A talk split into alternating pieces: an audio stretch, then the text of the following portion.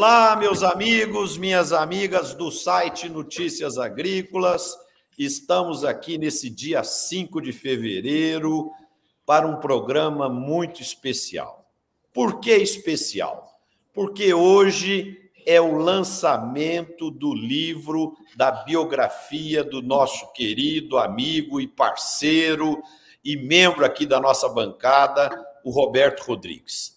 Lançamento este que está ocorrendo nesse momento na Fiesp em São Paulo e com certeza será um livro marcante para a história do agro brasileiro e do cooperativismo brasileiro. E, e para falar sobre esse livro, a gente está recebendo hoje aqui o Ricardo Viveiros. O Ricardo coordenou e escreveu todo o livro e o Ricardo é um talento puro, porque é jornalista, é escritor, é professor, é repórter, tem uma história de vida maravilhosa e, e ele vai poder contar para nós aqui é, um pouco dos detalhes desse livro maravilhoso que já está sendo lançado já na quarta edição, porque a pré-venda já vendeu 6 mil livros.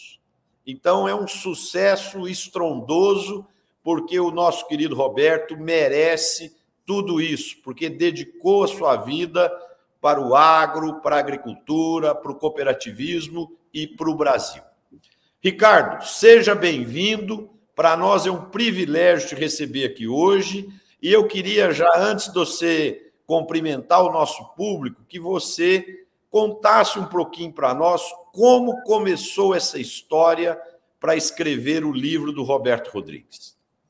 Marcelo, muito obrigado a você, muito obrigado a todos os telespectadores do Campo Cidade, obrigado ao José Luiz Tejon, obrigado ao Antônio, obrigado à Letícia, a todos vocês que fazem esse trabalho bonito, jornalístico de alta qualidade é, pelo agro brasileiro, que às vezes é tão injustiçado, tão mal compreendido, mas que presta um relevante serviço a este país, o agro verdadeiro, o agro que a gente conhece, de gente séria, que respeita o meio ambiente, que respeita o trabalhador, que respeita o consumidor final, enfim, esse agro que a gente tem como orgulho brasileiro. Eu viajo muito para o exterior, é, e não há país onde a gente vá que as pessoas não falem do Brasil, além de futebol, samba, essas coisas, de dois aspectos. A admiração pelo SUS, pelo Sistema Único de Saúde, e a admiração pelo agronegócio brasileiro. É impressionante, não há lugar do mundo, eu conheço 116 países trabalhando como jornalista. E nenhum deles alguém falou mal do agro brasileiro. Pelo contrário, tem uma imagem absolutamente positiva, fazem perguntas pertinentes, enfim. Então é uma alegria estar com vocês. Respondendo objetivamente a sua pergunta, nós conhecemos bem o Roberto Rodrigues. E o Roberto Rodrigues é um sujeito absolutamente modesto, e é aquele modesto sincero. Não é aquele modesto que se faz de modesto para a gente até elogiar mais ainda. Não, ele é uma pessoa muito simples e muito modesta. Há mais de 10 anos, a OCB, a Organização dos Cooperativos do Brasil, propôs ao Roberto Rodrigues que fosse escrita a biografia dele, porque a biografia dele é a história do cooperativismo no Brasil. Elas se confundem, elas estão juntas na construção de ambas. E o Roberto disse: não quero, eu não gosto de falar de mim, eu acho isso não quero, não quero, não quero, não quero. A, a, modéstia dele, a simplicidade dele impediu. O pessoal da OCB não desistiu, mas deixou em repouso diante da atitude dele e tal. E o tempo foi passando. Por coincidência, eu gosto muito dele, o entrevistei várias vezes, tenho uma admiração grande por ele. E eu escrevo livros, eu tenho mais de 50 livros desses vinte e tantas biografias de pessoas famosas, desconhecidas. Trabalho de repórter. A gente garimpa, acha uma boa história, faz a biografia. E eu venho insistindo, paralelamente ao ACB, com o Roberto, vamos fazer sua biografia, sua história é boa, você é um exemplo, você tem que deixar esse legado. Eu, eu até usei um argumento assim, é, é, vamos dizer, pesado. Né? Eu falei para ele, Roberto, eu sou repórter, eu vi muita coisa. Eu vou dizer para você, lá no futuro, talvez quando a gente nem esteja mais aqui, vão dizer que você fez o que você não fez e vão dizer que você não fez o que você fez. E o que é pior, vão dizer que você devia, deveria ter feito o que você fez e, e, e, e ninguém sabe e tal. Então, a sua biografia é uma proteção da sua imagem. Não, mas eu não estou preocupado com a minha imagem. O que eu fiz, eu fiz porque eu amo o agro, eu, eu, eu quis fazer, eu tenho respeito. Perfeitamente, a gente sabe tudo isso. Mas vamos fazer a biografia, porque é um registro, é um documento de uma época. Você não tem a história só do agro, você tem história como agricultor, como professor, como cooperativista, como é, é, homem público, enfim. E, e, ele não, não quero, não quero, não quero. Até que o próprio Roberto me procurou e disse: olha, a OCP me deu um checkmate. Eles fizeram lá uma reunião do conselho e tal, e decidiram eu querendo, eu querendo, então eu prefiro fazer querendo e eu quero que você faça. Aí eu fiquei muito contente, muito honrado e comecei o trabalho. E esse trabalho levou anos. Foram os quatro anos da pandemia. Eu entrevistei o Roberto várias vezes aqui em São Paulo, na GV, na casa dele, lá na Fazenda. Eu entrevistei colegas de, de, de, infância do Roberto, parentes e não parentes. Eu entrevistei o pessoal da Fazenda, eu entrevistei políticos, eu entrevistei o pessoal do cooperativismo, eu entrevistei colegas professores, ex-alunos, e foi um trabalho hercúleo e, e pesquisa é, no município, lá no estado, aqui, é, no governo federal, pesquisa em arquivo de jornal, rádio, TV, revista, em arquivo de entidade de classe, Fiesp, é, todo, em arquivo da GV, enfim, foi um trabalhão. E aí reuni todo esse material e comecei a escrever o livro. O livro pronto eu mandei para ele e ele corrigiu uma série de coisas assim. Olha, ele não interferiu no que eu contei. Pelo contrário, ele foi sincero, espontâneo, inclusive em relação a assuntos particulares, familiares, porque o livro começa com avô e avó do pai, avô e avó da mãe, depois pai e mãe, ele, os irmãos, casamento, filhos, separação, enfim, a história da vida dele detalhada. E olha, uma parte, por exemplo, deliciosa é o Roberto Rodrigues, universitário da. Ele foi revolucionário, ele foi líder estudantil, é, e era sempre um jeito assim, jogava muito bem futebol, cantava e ainda canta, que é uma beleza, né? Um jeito boêmio, brincalhão, gostoso de lidar, de conviver e tal. Então, o livro é muito rico, tem quatrocentas e poucas páginas, conta a vida do cidadão, do ser humano, e conta a carreira desse homem que é importantíssimo na história da agricultura brasileira. Tejon? Opa, comigo mesmo? Sim. Muito bem. Viveiros, Olha, você você escreveu um livro que eu, de quem eu considero hoje o maior líder quando falamos em agronegócio do Brasil. Ele é o maior líder por tudo isso que você acabou de posicionar, uma competência cooperativista, nacional e internacional, uma competência como empreendedor, extremamente bem sucedido, uma competência como educador, professor emérito da GV, homem com portas abertas em todas as escolas, um, uma pessoa com uma experiência empresarial com relação à atividade que ele exerce como, como membro do conselho nas principais organizações do mundo e uma pessoa que é conhecido internacionalmente nacionalmente em todos os países e uma pessoa que consegue um, um dom espetacular. Ele consegue falar com ideologias diferentes, ele consegue falar com pessoas diferentes, ele consegue ser recebido, ouvido e dialogar, porque o Roberto Rodrigues é um homem do diálogo, não é um homem da polarização.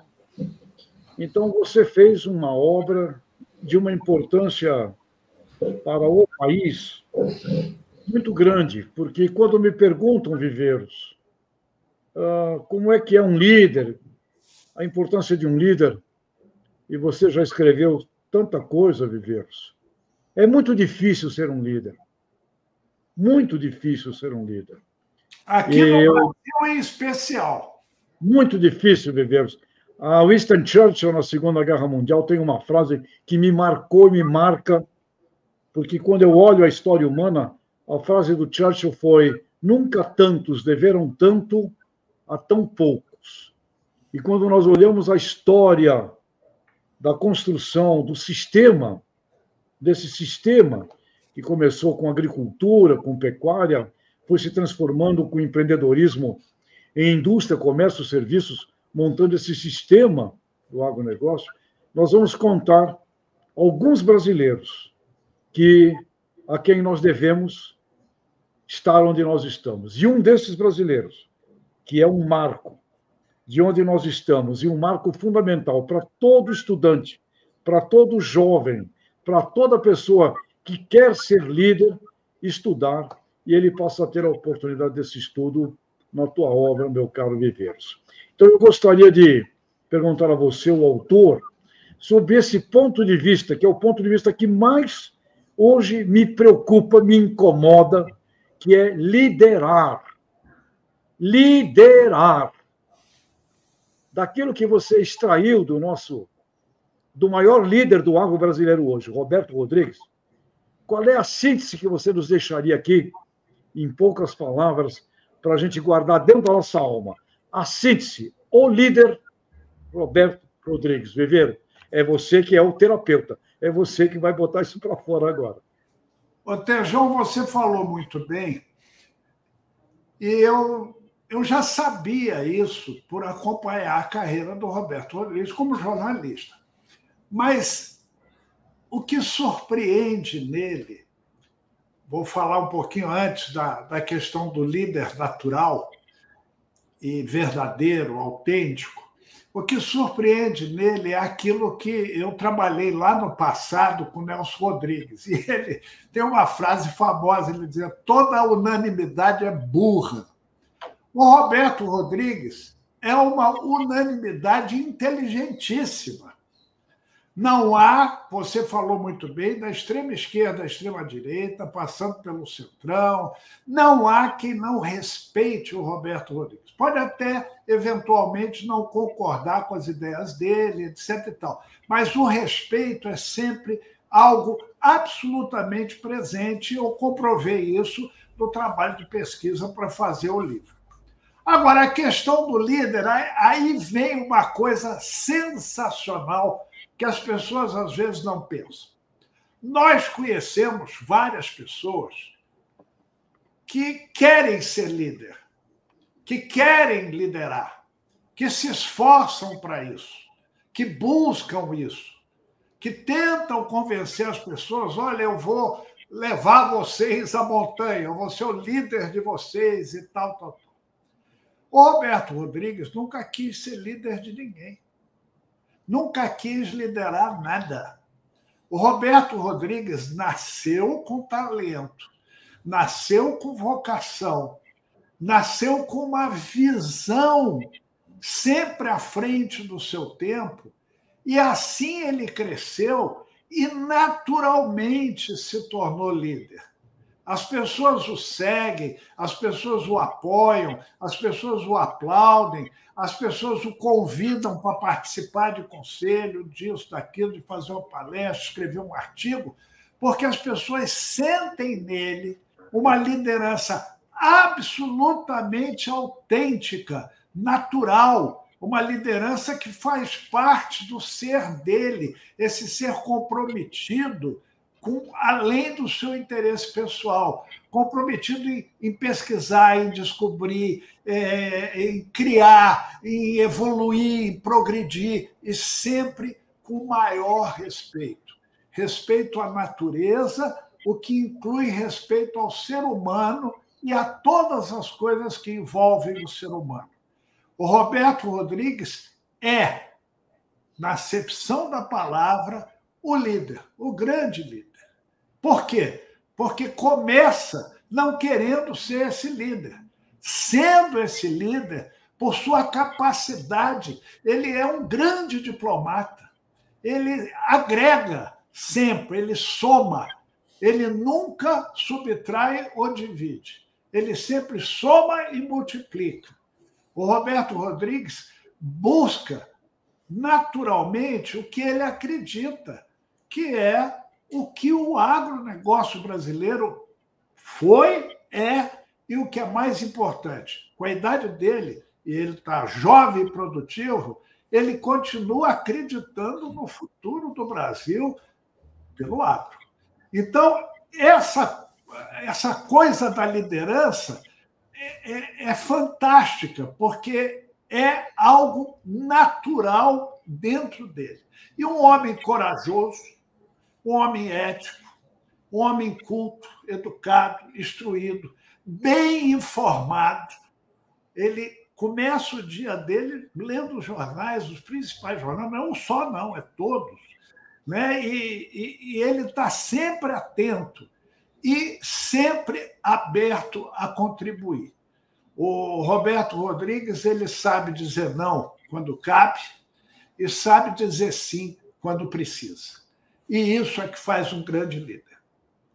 Letícia, boa tarde, seja bem-vinda das férias. As suas colocações e a sua pergunta para o Ricardo Viveiros, por favor. Boa tarde a todos aqui. Estava com saudade já desse grupo, Marcelo, e que é um tempinho, um tempinho fora aí. Mas é um grande prazer, na verdade, chegar né, direto com, com esse grande tema aqui, que é o nosso querido professor Roberto Rodrigues. É, acho que daria um programa inteiro, né? Só, só eu falando assim, o, o tanto que, que eu admiro. E uma pessoa, todos os, os elogios que vocês traçaram aí, é, ético, inteligente, é, diplomata, ele está sempre pronto mesmo para contribuir. E eu sou muito, eu falo sortuda, na verdade, de, de tê-lo perto, né? Perto como conselheiro aqui da, da, da, Associação de Ouro no Material Escolar e como conselheiro meu também, até em, em, em carreira profissional. falo que tem hora que é, tenho que me conter aqui de tanto que, que eu pergunto as coisas para o pro professor Roberto.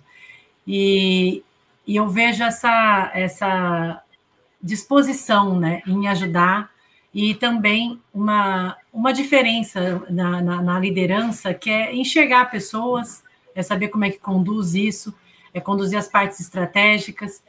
É, outra coisa que eu admiro demais é toda vez que a gente senta para fazer alguma reunião, está falando de, de futuro, alguma coisa, ele faz projeção para daqui 40 anos, para daqui 50 anos. Então, isso é uma paixão pelo país, é uma paixão pelo, por todo esse legado que ele traz, ele traz para a gente, fez isso a, a, vida toda, né? É muito grande, porque ele não faz planos para amanhã, ele faz planos para o futuro, para talvez os nossos netos aqui. Então, isso é, é admirável. Assisti uma entrevista com ele logo no começo do ano e, e com ele, né? Estava o Tejon também, o Bernardo Jardim, uma entrevista muito boa, extremamente interessante, e ele traz uma, umas provocações assim de futuro, de futuro para o Brasil. Você fala, gente, como que ele pensou nisso, né? Como é que traz uh, contando com história, com conhecimento de quem conhece história, de quem conhece o passado, mas com uma visão de futuro completamente disruptiva. Então, é só a minha grande admiração aqui. E Ricardo, estou é, muito ansiosa para ler esse livro, né? Vou, é, na próxima leitura aqui já, já colocada na, na, na, na estante, mas eu queria. A minha pergunta é: a vida dele né, foi muito prolífera no, no geral, né? A gente, tudo que a gente conversou aqui. Ele teve à frente de inúmeras entidades por inúmeras vezes também. Colabora de maneira muito ativa nessa, na transformação do país, defende pesquisa, educação, segurança jurídica, tecnologia. Como é que foram os critérios? Você falou aí um pouquinho para a gente que foram quatro anos de escrita e muitos arquivos né, mexidos, muitas entidades participantes. E como que foram os critérios para selecionar essas realizações? Porque eu acho que daria um livro muito grande, né? Quais as histórias é, que você selecionou para poder contar e como que foi essa, essa dificuldade né, ao escrever uma história tão bonita e tão cheia de coisas boas para contar? Você tem razão, Letícia. A história dele é muito rica, muito rica. E é rica desde o berço. Rico no sentido de intensidade, de vida, de fatos, de luta pela vida, é, é, luta pela construção dele como ser humano, pela construção dele como profissional, enfim. Então, assim, a, a história dele é, é, eu, eu conduzi ao longo de uma linha do tempo. Né? O livro conta aí mais ou menos os últimos 100 anos da história do, do, Brasil e do mundo e de São Paulo, dentro desse conceito do que acontecia no agro brasileiro, no agro mundial, enfim. Então, eu não trabalhei com os fatos, eu trabalhei com a cronologia dos fatos. Então, eu fui contando a história dele menino, ele estudante, ele com o pai, a mãe, os, os irmãos e tal. A vida dele foi acontecendo e eu fui acompanhando.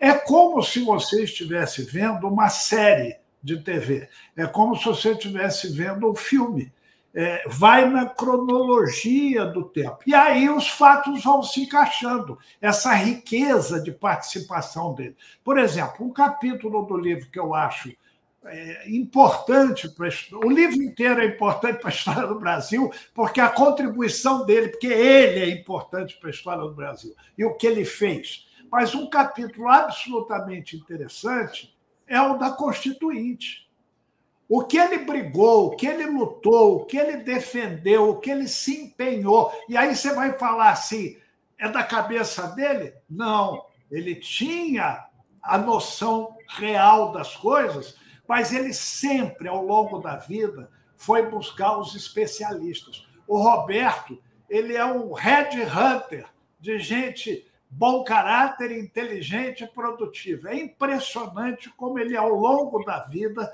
foi agregando pessoas competentes, pessoas honestas, dedicadas, comprometidas, iguais a ele. Né?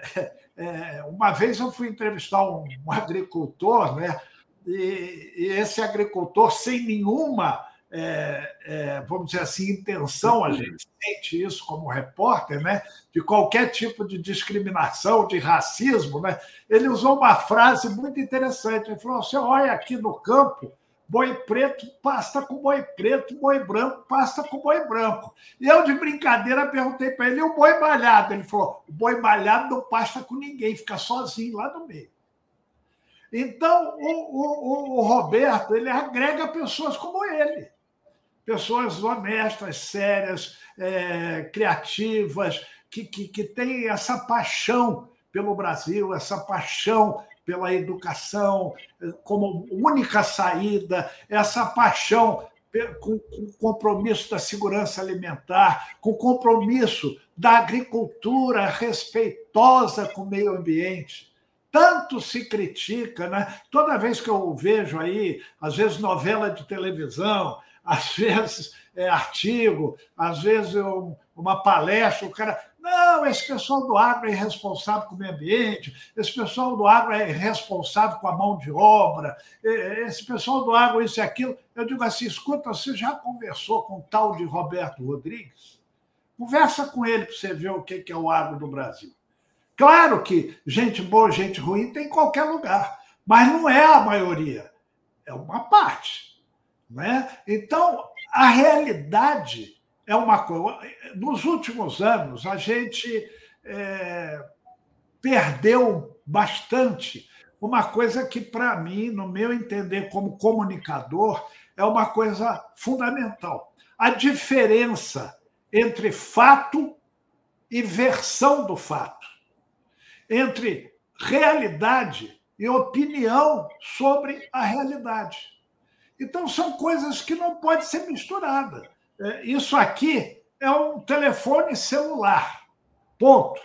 Ah, mas eu acho que ele é uma bandeja. Tudo bem. Isso é a sua opinião. O fato é que ele é um telefone celular. Acabou.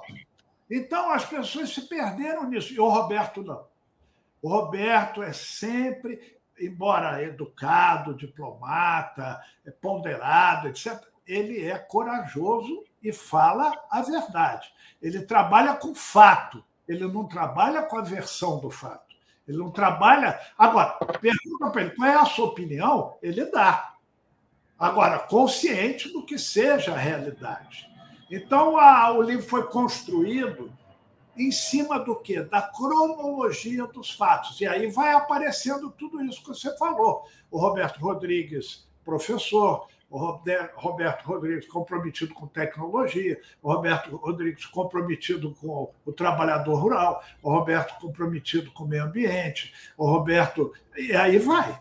É, então, o livro mostra, nessa linha do tempo, tudo o que aconteceu e tudo o que ele foi lá e botou o dedo dele. É, o, aquele livro famoso Menino do Dedo de Ouro, né? onde ele botou o dedinho dele, deu certo. Né? Pena que ele não botou esse dedo em mais lugares na história da, da agricultura brasileira. Antônio da Luz, suas colocações e sua pergunta para o Ricardo Viveiros, por favor. Bom, muito boa tarde, Marcelo, Tejon, Letícia, todos que nos acompanham. Um especial abraço ao Ricardo Viveiros, que, fez essa obra maravilhosa e pela empolgação que ele fala da obra, dá uma vontade de pegar esse livro logo e começar a ler, porque ele está extremamente entusiasmado com o resultado dessa pesquisa, o que não surpreende, porque o pesquisado ele, ele é uma pessoa realmente muito diferenciada e todos nós, ouvindo a sua fala, é, a gente se emociona, porque o Roberto realmente ele é merecedor de todo esse carinho que ele recebe, não só de nós, mas de todas as pessoas por onde ele passa. Você lembrou Nelson Rodrigues que dizia que toda, todo, toda unanimidade é burra, né? Mas também tem aquela frase que toda regra tem uma exceção. E seguramente o, o, o Roberto Rodrigues, ele é essa exceção. Ele tem alguns aspectos que... Bom, em primeiro lugar, o Roberto Rodrigues ele não tem o direito de não ser biografado. Ele não tem esse direito. Porque o Roberto Rodrigues, ele é uma pessoa extremamente inspiradora. E quanto mais pessoas tiverem contato com o que ele é e, e o que ele fez num, num, trecho tão curto de vida, porque ele ainda tem muito mais ainda para fazer, e isso, isso nos ensina caminhos e prepara as próximas lideranças para que também tenham essa forma, essa garra, essa visão que muito bem você lembrou agora, Ricardo, dessa visão dele. E e eu, como um técnico, eu fico. Eu sou um economista, e como um técnico que trabalha no setor, é, eu às vezes eu fico surpreso com algumas, com a, a, algumas, algumas coisas que aconteceram por causa do Roberto. Eu vou dar um exemplo. Quando Roberto Rodrigues, e é sobre esse assunto que eu vou te perguntar, aceitou ser ministro é, da Agricultura num período em que havia um tensionamento muito grande entre o setor e o governo. O governo eleito foi o governo Lula e o Roberto Rodrigues aceitou aquilo como uma missão. E foi um momento de muita muita disputa. E o Roberto Rodrigues, no meio do pior ambiente possível para se fazer avançar coisas, porque havia um governo que não, não via no agro nem o seu eleitorado e nem a importância econômica que hoje todos reconhecem, não havia. um ministro da Agricultura era alguém que ficava lá na esplanada dos ministérios fazendo alguma coisa. E por outro lado, havia um agro necessitado de uma agenda nova, necessitado de virar a página, de securitização, de pesa, de não sei o que, a gente precisava olhar para frente, para se tornar grande, para se tornar gigante. E nós tínhamos o pior ambiente do mundo para se construir laços. E quando a gente olha em perspectiva para trás o que aconteceu na, na, naquela gestão, naquele curto período dele, porque parece que ele foi ministro da, da Agricultura há 50 anos, pela quantidade de coisas que aconteceram. O crédito rural, que nos ajudou a chegar aonde o agro chegou, ele ganhou tração, ele ganhou movimento, ele ganhou velocidade e, e, e óleo nas engrenagens na gestão do Roberto. O seguro rural, que seguramente é a política agrícola mais importante do país, na gestão do Roberto Rodrigues. Hoje, o que realmente sustenta e financia o agronegócio são os instrumentos privados, CRAS, CPRs, etc. Foram criados da gestão do Roberto Rodrigues. Esses dias nós conversando aqui sobre monitoramento remoto, nós estávamos fazendo aqui críticas construtivas para sobre, sobre o papel do governo e a Conab, etc. E eu fui pesquisar sobre o assunto. Aí quando eu vejo, tá lá, começa o sensoriamento remoto na gestão do Roberto Rodrigues. Ou seja, as coisas... da Embrapa, desculpe, é, é, Antônio, é, foi uma coisa que o Roberto também cuidou. Essa coisa do seguro ele fala até hoje. Se você encontrar com ele na, agora e perguntar, oh, Roberto, o grande negócio, ah, o seguro é importantíssimo, e aí ele dá a explicação do micro, pequeno, médio agricultor e tal. E, exato, e, e, eu acho que esse é um grande legado dele, não tenha dúvida. Só que eu acho que esses instrumentos privados de financiamento, daqui a alguns anos, daqui 10, 15, 20 anos, o Roberto Rodrigues vai continuar sendo atualíssimo. Porque sem esses instrumentos não existe forma de financiar o agronegócio. Então, e, e cada vez mais as, esses instrumentos vão crescer. E o Roberto Rodrigues tem outra característica, além dele ter sido genial, dele ter enxergado coisas há, sei lá, 20 anos atrás, é, que nós não enxergávamos, que os outros não enxergavam, e que estão aí. Né? O agro não seria o que é se ele não tivesse é, construído o que construiu no pior ambiente possível político. Porque ele teve que se tornar o, o, o ministro mais lembrado, mais é, com maior fluência, com maior respeitabilidade na esplanada, para poder o Ministério da Agricultura ganhar o status que ganhou. E com isso avançar num terreno absolutamente, é, é, não vou dizer inóspito, mas, mas que não tinha um, um, uma, um elan para as coisas funcionarem.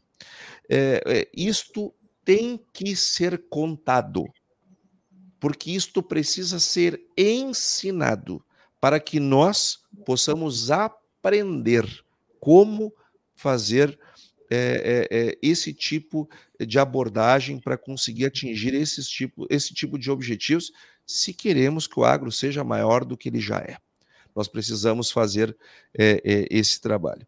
E outra característica do Roberto que me chama muito a atenção, ele é um rapaz de 80 anos que se parar do lado de um rapaz de 15, de 14, o e aquele... rola o papo rola.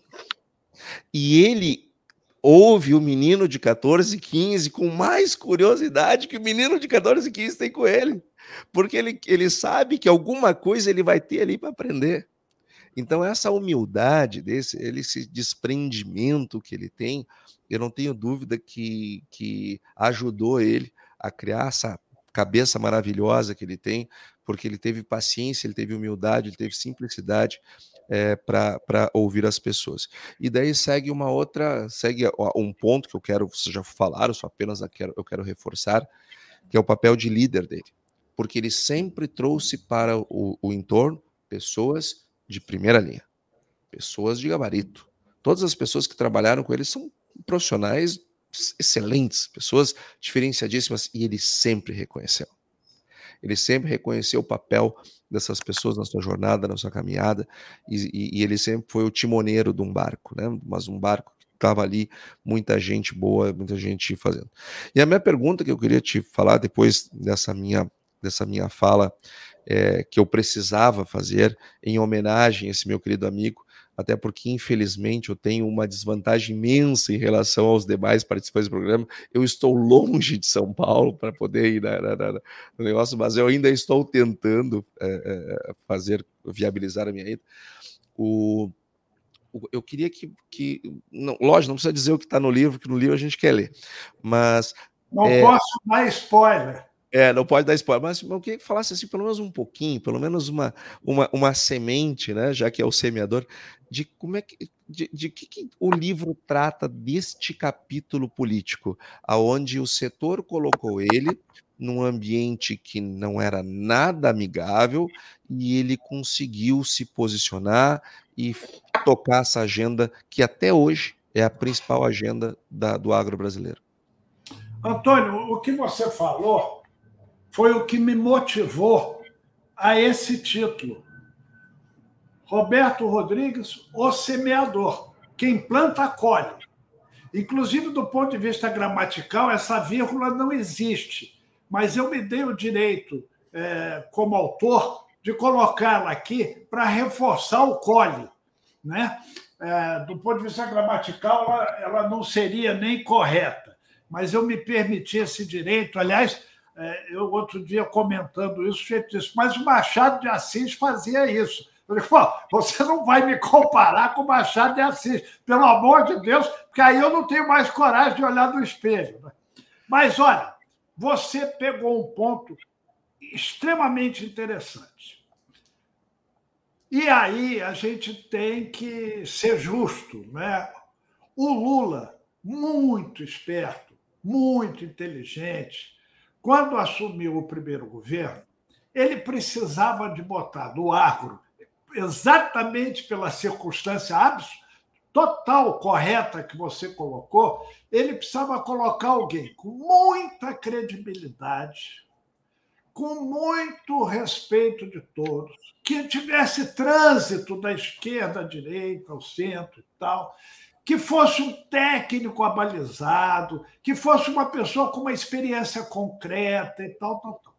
Diante disso, e o livro conta como é que o Lula descobriu o tal do Roberto Rodrigues, como é que o Lula convidou o tal do Roberto Rodrigues, e o tal do Roberto Rodrigues, avesso a governo, a cargo público, essas coisas todas, como é que ele sensibilizou com o convite feito pelo Lula e aceitou zero vaidade, zero intenção de carreira política, e sim esse pensamento. Eu vou poder, como a, a Letícia colocou, eu vou poder fazer políticas públicas de longo prazo, políticas de país, não política de governo. Foi em cima dessa visão e que ele acreditava que o Lula, por tudo que falou quando convidou ia dar a ele a liberdade de fazer, que ele aceitou a missão. E aí essa missão começa na montagem da equipe, nessa coisa dele de escolher gente séria, honesta, capaz, de não aceitar indicação política.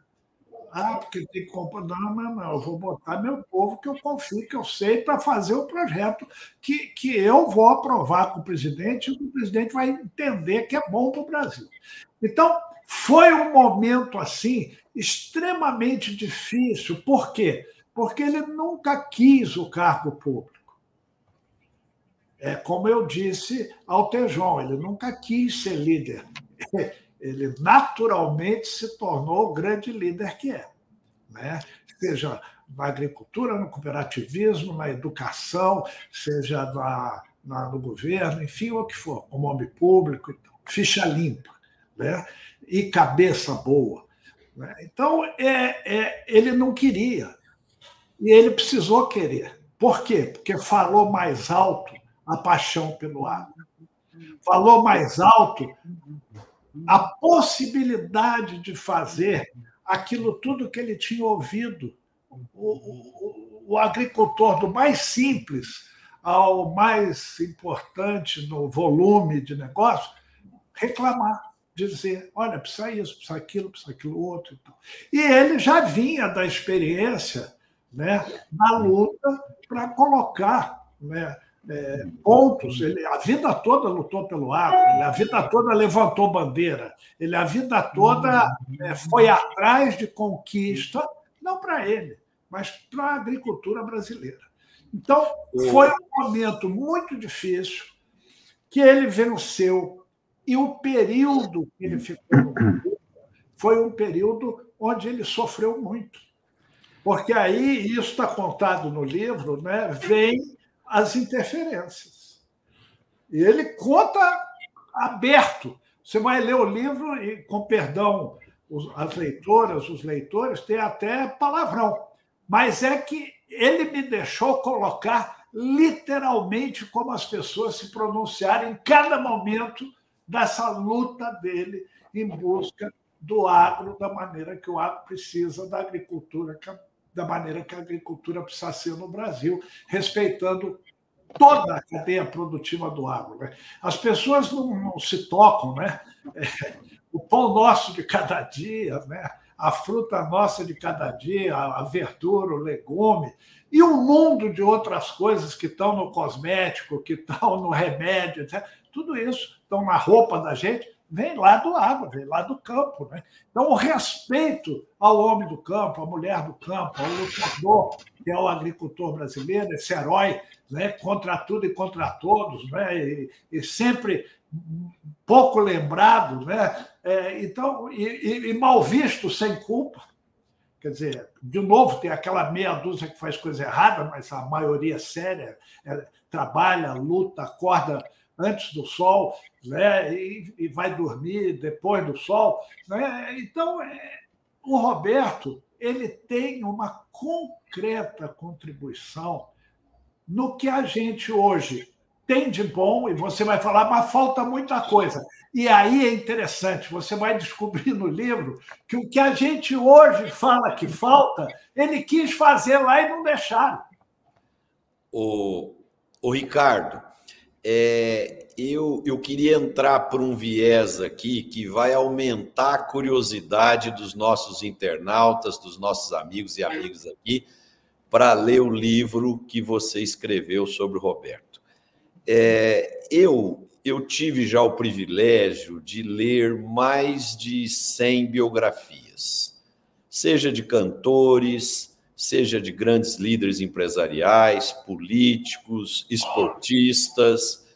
E, e uma coisa que eu percebi nas minhas leituras é que quando a biografia tem fatos delicados da vida é, da vida daquele personagem, daquele personagem não, daquela pessoa que está tá sendo escrita ali, aquela biografia, momentos delicados, momentos de insegurança, momentos de medo, é, é, de porque todos nós somos seres humanos, podemos, por exemplo, nós, nós já vimos aí o que todos nós já dissemos sobre o Roberto, sobre os valores que ele tem, sobre o talento que ele tem, que é maravilhoso, que isso é inconteste. Mas a minha curiosidade aqui é o seguinte: você vai entrar dentro do livro em alguns momentos nas incertezas da vida dele, nos medos, nos conflitos, nas dificuldades, é, porque isso é maravilhoso. Se você me permitir, eu quero contar aqui em 30 segundos uma história do André Agassi, a hora que ele vai para a final do primeiro Roland Garros, que ele vai sacar, ele lembra que o pai falava para ele: "Você nasceu para perder", né? E ele começa a jogar tentando contrariar aquele pensamento, e aí ele vence o primeiro set E aí volta o pensamento de novo, mas meu pai sempre falou que eu nasci para perder, né? Então eu vou perder. Né? E aí começa, vai, vai ter nos próximos sete, vai nele perde de 3 a 1 e ele sai da quadra dizendo: Poxa, meu pai tinha razão, eu nasci para perder. Né? E aí ele vai trabalhando aquilo dentro da cabeça para ele é, superar aquela dificuldade e se tornar um vencedor. Então, eu contei tudo isso para te perguntar: vai ter esses momentos onde você conseguiu tirar do coração do Roberto as preocupações, as inseguranças, as incertezas, porque isso transforma aquele mito em um verdadeiro ser humano, que aproxima ainda mais aquele grande líder do leitor. Marcelo, eu, eu, não, eu não saberia, eu não teria feito livro se fosse diferente. O, o, aí é que está. Antes de ser um escritor, eu sou um jornalista. Uhum. O jornalista que eu sou há 57 anos ensinou o escritor que eu me tornei a uhum. escrever.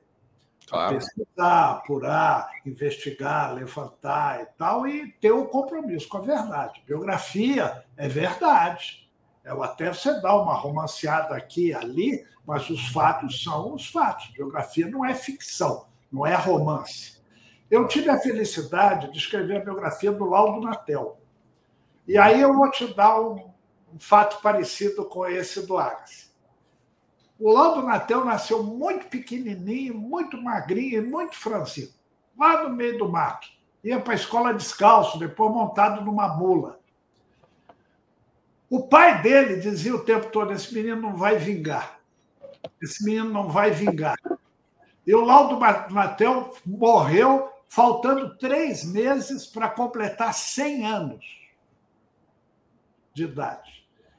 Vingou e foi a minha primeira experiência mais profunda com agro, porque o Laudo era um governador caipira, não sei se vocês lembram disso. Foi o cara que abriu a estrada para escoar a produção do agro. E para fazer o livro, eu pesquisei muito isso. Depois eu escrevi a vida do João Guilherme Sabino Almeto, um dos maiores usineiros da história do mundo, né? não é do Brasil. Né? Ele tem um grupo, o Grupo São Martim, que é uma coisa espetacular. Uma das usinas é a maior usina do planeta. Que é uma história também de resiliência, também de ética, de seriedade, de luta. E outra coisa, os pais do Roberto Rodrigues e do João Guilherme Sabino Almeto foram amigos e fizeram negócios juntos, e tem negócios juntos que ficaram, e isso está no livro também por imensa coincidência, porque eu fiz o do Almeto primeiro lá atrás e agora fiz o do Roberto.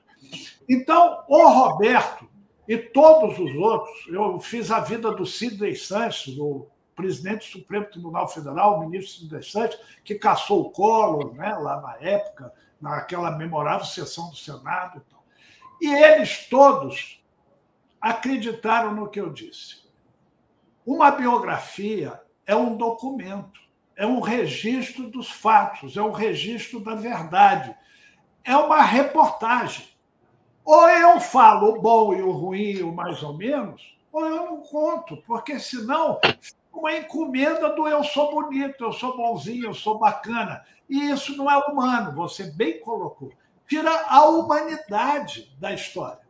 Então, toda vez eu já abri mão de fazer biografia de gente famosa, que ia bombar, vender, que é uma coisa de louco, porque o cara não queria contar o que eu sabia que não era legal. Verdade é verdade, história é história, não, não tem que ser bonita ou feia, você tem que contar a história. E a, a, exemplo do Laudo Natel, a exemplo do Sidney Sanches, a exemplo do João Guilherme Sabino Meto, o Roberto abriu o coração dele desde pequeno. Os problemas, os conflitos com o pai, é, enfim, depois ele, rapaz, é, o, o casamento, a separação, a luta dele toda com, com, o cooperativismo, os prós e os contras, a briga na Constituinte, a briga como ministro. Ele conta de coração aberto os medos, as inseguranças. Ele é um ser humano rico e verdadeiro e transparente. Né? O Roberto tem umas coisas engraçadas, eu não sei se vocês sabem, ele come vários ovos por dia. E não é para incentivar o agronegócio, ele gosta. E come bom, sonho de valsa também, vários por dia. E engraçado que eu ia lá à GV para entrevistar o Roberto, e eu chegava na recepção, um prédio enorme, vários departamentos, não tem só o, o do agro, e eu sempre vi uma caixa de manga, uma cesta de abacate, um saco de laranja. Aí eu virei para a mocinha, para o guarda ali, e falei: Olha, é, vocês têm aqui um restaurante, uma lanchonete? Não, não temos. Falei: O que, que é isso aqui? Ah, isso aqui é o doutor Roberto que traz do sítio para distribuir no prédio. Esse é o Roberto Rodrigues. É o sujeito que está numa reunião de cúpula e que, de repente, dá aquela parada ou vai para o café ou para o jantar e ele pega o microfone e canta. E canta muito bem. Ele canta e encanta. Então, essa riqueza do ser humano que você bem colocou é o desafio do biógrafo. Eu não faço biografia para contar que o fulano é bonzinho. Eu faço biografia se a história do fulano ou da fulana for uma boa história. E aí é com o lado bom, a insegurança, a segurança, a coragem, o medo, é, a verdade. Biografia é compromisso com a verdade, não é ficção.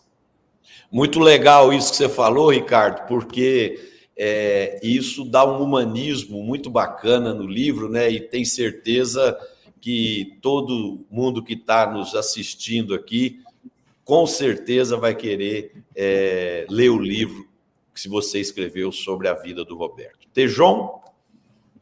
Meu caro Piveiros, está no livro o motivo pelo qual Roberto não continuou no segundo governo Lula? Está no livro o porquê chegou o ponto, ele já havia pedido demissão uma vez, o Lula não deu, e aí ele pediu de novo e disse: Olha, dessa vez eu vou embora, você concorda ou não? Está no livro, sim, e, e com clareza. Muito bem. Ótimo. Curioso para ler. Letícia. Gente, que, que delícia de programa aqui, né? Estou super curiosa com, com o livro. E vocês trazendo aqui uma outra característica que eu lembrei muito do, do professor Roberto é a generosidade, né? O Salaram, ele traz muita gente boa para o lado, mas ele dá muito mais. É impressionante, né? Como tem a mão aberta para estar tá sempre para estar tá sempre ajudando. Gostei muito também da sua observação, é, Antônio. Não tem direito de não ter uma biografia. Ele não teve opção, né? Mas é, Ricardo, eu queria te fazer uma, uma pergunta. Você com toda essa é sobre educação agora, né? Mas você com toda essa é, experiência, essa vasta experiência, né? Como jornalista, escritor, professor, bom, toda essa, a, é, essa visita a tantos países e trabalhando sempre ligado aí ao jornalismo e à educação, a gente está falando aqui hoje de uma da, da grande importância da gente manter viva por meio da literatura bibliográfica inclusive a, a, transferência de conhecimento, de personalidades que fizeram e fazem a diferença né, na nossa nação, na vida das pessoas, no caminhar, na história de um país. E a minha pergunta ela vai, é, como eu estou bastante ligada, ligada à educação, né? Considerando esse cenário brasileiro das crianças que leem hoje em dia cada vez menos, quando leem, tem muita dificuldade em, em interpretação, isso a gente viu nos exames internacionais que, que o Brasil passou. A gente está entre um dos piores países em relação à educação, né? O PIOS, no PISA e todos esses exames internacionais. Eu te pergunto, né? Qual o futuro do aprendizado e do hábito da leitura para as próximas gerações? E trazendo mais uh, duas perguntas junto aqui, uh, o futuro parece que está ligado à inteligência artificial, né? A gente tem os jovens ligados a esse celular e querendo uma resposta muita, muito rápida, né? Mas como é que essa inteligência artificial pode ajudar, pode estimular esse storytelling e também despertar esse apetite pelo conhecimento mais profundo, né, por parte dos jovens e das crianças? E o mercado brasileiro de literatura está preparado para esse momento disruptivo, esse grande avanço de tecnologia, inovação e, ao mesmo tempo, profundidade, leitura, conhecimento, e deixar que essa transferência de conhecimento para que a gente modifique, mova nações, ela realmente aconteça? Letícia, eu estou muito à vontade para responder você, porque eu passei minha vida lutando pela educação. Né? Eu tive o privilégio de nascer numa família que me permitiu educação de qualidade, já naquela época, em tempo integral. Eu estudei com os padres jesuítas no Rio de Janeiro, um ensino de alto nível. Imagina que eu, no ginásio, tinha 16 matérias para nota e lecionavam para a gente os autores dos livros didáticos adotados no Brasil todo. Pascoal Segala de português, Borges Hermida de História do Brasil, Ari Quintela de Matemática, para você ter uma ideia, e era tempo integral. É, então, eu, eu nunca me senti confortável, né, porque, paralelamente a essa educação de qualidade, a esse acesso à cultura que eu sempre tive em casa, na escola, etc., eu sou carioca, né? E, e, criei no, em Santa Teresa. E Santa Teresa e o Rio, você convive com a favela o tempo todo, né? E na praia com um shortinho, todo mundo é igual. E no Maracanã, lá na torcida com a camisa do time, todo mundo é igual. E lá no samba, no desfile da escola com a fantasia, todo mundo é igual. E, e, isso, o Rio de Janeiro é uma cidade democrática. Ela tem as ilhas de riqueza, mas que estão ali do lado das ilhas de pobreza. E você, se tem consciência, se tem cultura, educação, se tem responsabilidade social, você aprende a, estar comprometido com a luta dos menos favorecidos, que não tiveram a sua sorte de ter nascido numa família, ter poder estudado e tal, tal, tal. Então, a educação, para mim, sempre foi a solução dos problemas, sempre foi a saída. Né? Eu, eu tive a felicidade de, de escrever, eu escrevo para a Folha de São Paulo regularmente, eu fiz um artigo uma vez pedindo 10% do PIB para a educação, que isso devia ser uma decisão de governo. Né? Então, passado dois anos, a então presidente da República fez a lei determinando 10% do PIB para a educação. E eu me senti muito honrado, porque encontrei com ela uma vez e ela disse: Olha, li seu artigo, fiquei sensibilizada, fiz a lei. Eu sou membro da Academia Paulista de Educação por generosidade deles, que são grandes educadores, reitores, professores, doutores, PHDs e tal. Eu fui eleito lá para uma cadeira e estou lá tentando contribuir e tal.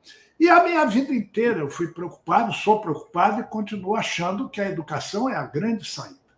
Então, respondendo objetivamente a sua pergunta, eu tenho livros infantis. Alguns foram adotados é, por prefeitura, Estado, governo federal, o Itaú Social é, comprou aí 4 mil livros, distribuiu nas bibliotecas e tal. Eu sou muito preocupado com isso, com a formação do jovem. Né? Nós tivemos com a pandemia um atraso brutal na educação que já estava atrasada, que já vem atrasada. Infelizmente, educação sempre é tema de campanha política, mas não é tema de realidade de governo. Com raras exceções, como foi o governo Fernando Henrique, o Paulo Renato fez um trabalho importante na educação, e como o próprio governo do Lula, com Haddad, que fez um trabalho bom na educação e tal. Agora, há tragédias da educação, né, que a gente viu um governo que troca cinco ministros da educação, né, que, que fecha o Ministério da Cultura. Não existe educação sem cultura antes. Assim. Enfim, há uma série de coisas que a gente sofre nesse país maluco, mas maravilhoso que é o Brasil. Né? Eu, eu, o pessoal me pergunta: você conhece tanto lugar do mundo, né? qual lugar bom para viver que você gostaria de viver? Eu digo: Brasil me sinto ótimo aqui, sou feliz aqui. Você não gostaria de morar em Paris? Não, já morei, mas prefiro morar aqui em São Paulo, em São Paulo, sou feliz aqui em São Paulo. Então, respondendo objetivamente a sua pergunta, o futuro é preocupante. Nós temos uma dívida a recuperar causada pela pandemia, porque na pandemia o filho do rico pôde trabalhar com a internet, pôde trabalhar com o celular, com o laptop e tal, e o filho do pobre se lascou. Né? E, e, aí nós temos que recuperar as escolas municipais, as escolas estaduais, ao longo desse período, que atrasou aí, em média, por experiência técnica, uns oito anos na educação. E voltar a ter uma educação em tempo integral, esse projeto atual é, é isso, com café, almoço e janta, em tempo integral, para pequena infância, para a infância e para a juventude. E os apoios universitários aos projetos de, de graduação, pós-doutorado, enfim. Olha, o Brasil tem tudo para ser o maior país do planeta Terra. O que falta é responsabilidade. Aliás, você falou em inteligência artificial, as pessoas perguntam assim: você que vive de escrever, você não tem medo da inteligência artificial? Eu digo: não. O que me causa medo é a burrice natural, que continua viva e crescente. Essa me assusta. A inteligência artificial, se veio, é para ajudar. E o computador, ele foi feito por um cara igual a mim. A memória dele foi feita por um cara igual a mim. Para a inteligência artificial fazer o que eu preciso, eu preciso dizer para ela o que eu quero com muita qualidade, para ela poder me devolver, para ela poder me entregar o trabalho dela. Então, ela não me assusta, ela é uma ferramenta, eu preciso aprender a usar bem.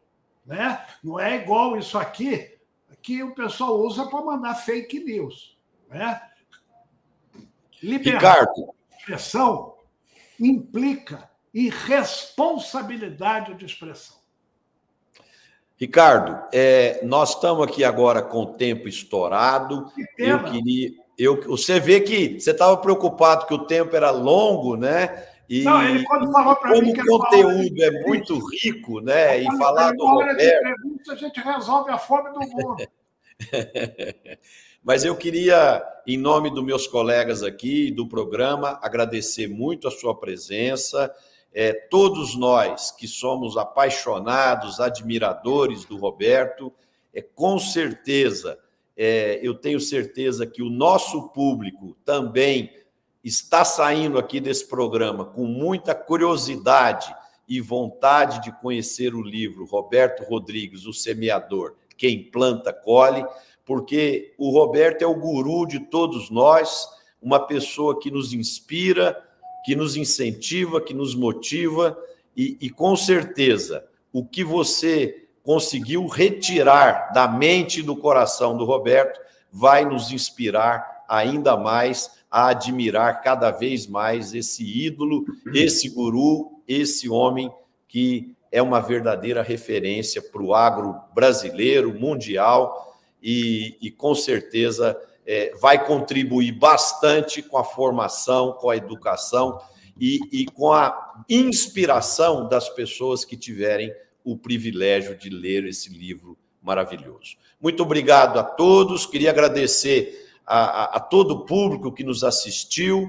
Quem gostou do programa, bote um like aí, compartilhe com seus amigos, com seus familiares, para a gente cumprir esse objetivo maior que é gerar conhecimento, esclarecer e unir cada vez mais o público rural e o público urbano. Um abraço a todos, uma boa noite e a gente se vê na próxima segunda com mais um Conexão Campo Cidade. Um abraço a todos.